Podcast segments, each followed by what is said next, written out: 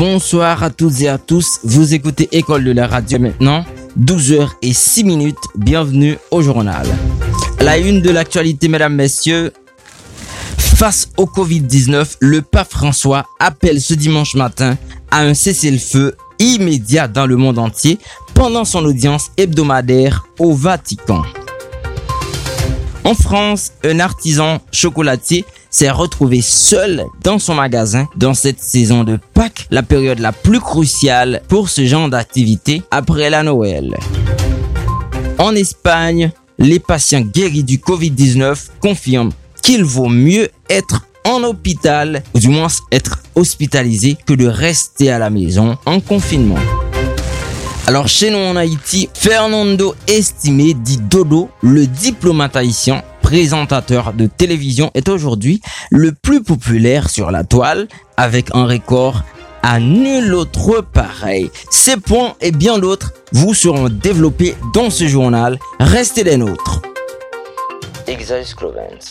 Et bienvenue au développement de nos principaux titres. D'après le pape François, euh, la paix, l'union doit être un symbole euh, dans le monde entier, unissant toute catégorie sociale. Car le Christ veut, en ces derniers temps, un cessez-le-feu pour un nouvel ère dans le monde. Cet appel est lancé tant pour les croyants que pour les non-croyants. Alors, écoutons le pape François. Ce n'est pas le moment d'être divisé. Que le Christ aide à éclairer tous ceux qui ont une responsabilité dans les guerres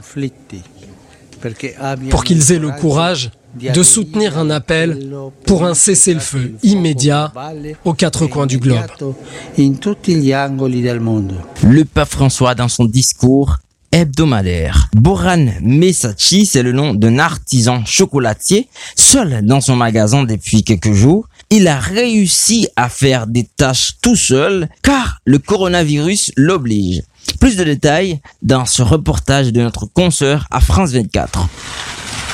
Période de Pâques et soleil. Pourtant, cet artisan chocolatier est seul dans sa boutique. Faute de travail et pour les protéger du Covid-19, il a dû mettre ses deux salariés au chômage partiel. Le premier jour du confinement, la production a brutalement plongé dans un sommeil profond. Ça, c'est les petits lapinous, pralinés, pareil. Ils dorment tranquillement. Dans ces sujets-là, il y a du praliné. Il a une durée de vie. S'il n'est pas vendu, ben, ça part à la poubelle, malheureusement.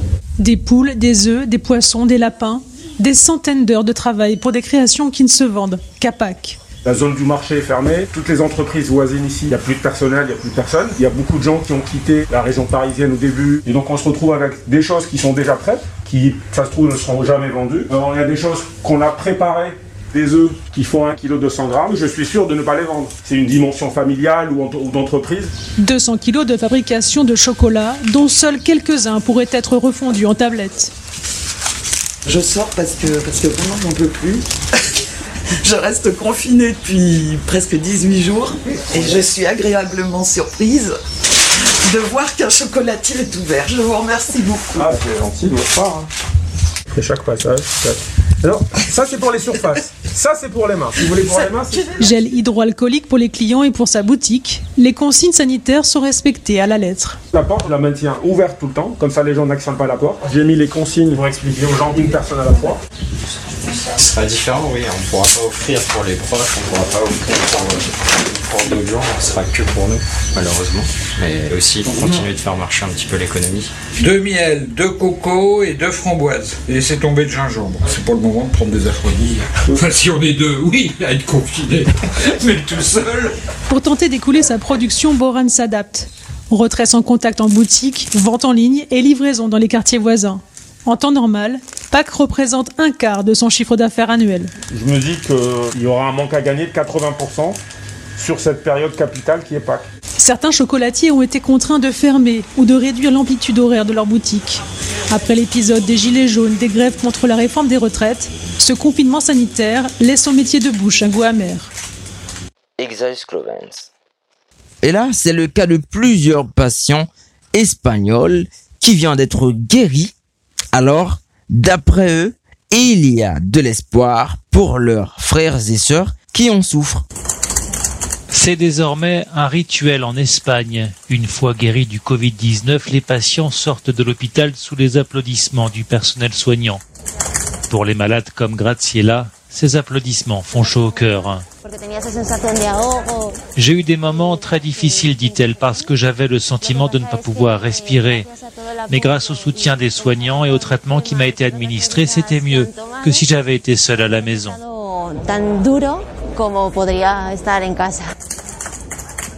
Ces malades sortant de l'hôpital sont une lueur d'espoir pour les autres patients, car parallèlement aux chiffres des décès et de malades qui ne cessent de grimper en flèche en Espagne, il y a aussi les nombreuses guérisons. Plus de 16 000 personnes ont pu rentrer chez elles. Nous menons une tâche titanesque, un combat difficile au cours de journées interminables, souligne ce médecin. Mais nous restons de bonne humeur et nous travaillons dur parce que nous nous sentons récompensés par les applaudissements quand nous voyons un patient partir. C'est la meilleure des récompenses. L'épidémie impacte durement les personnels de santé. Plus de 12 000 d'entre eux ont été infectés par le coronavirus. Ils savent ce que provoque la maladie sur l'organisme. C'est comme être écrasé par un pilon, explique ce cardiologue. Vous avez mal partout, aux muscles, aux articulations, à la tête. À l'instar de Federico, des milliers de personnels soignants se remettent actuellement du Covid-19 et souhaitent retourner désormais sur la ligne de front où ils sont le plus utiles. J'ai dû passer une semaine à l'hôpital, mais maintenant je me sens bien et j'ai envie d'aider mes patients et mes collègues qui traversent une situation surhumaine. Ils travaillent au-dessus de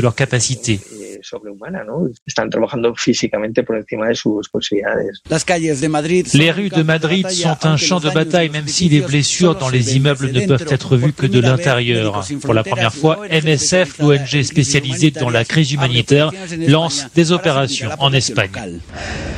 Médecins sans frontières a construit deux hôpitaux de campagne à Madrid pour aider les unités de soins intensifs à faire face à l'afflux de malades du coronavirus. Nous allons être réactifs et allons proposer aux hôpitaux la possibilité d'étendre leurs installations qui sont au bord de l'effondrement. Et à mesure que la situation évolue, les hôpitaux pourront gérer pleinement les installations.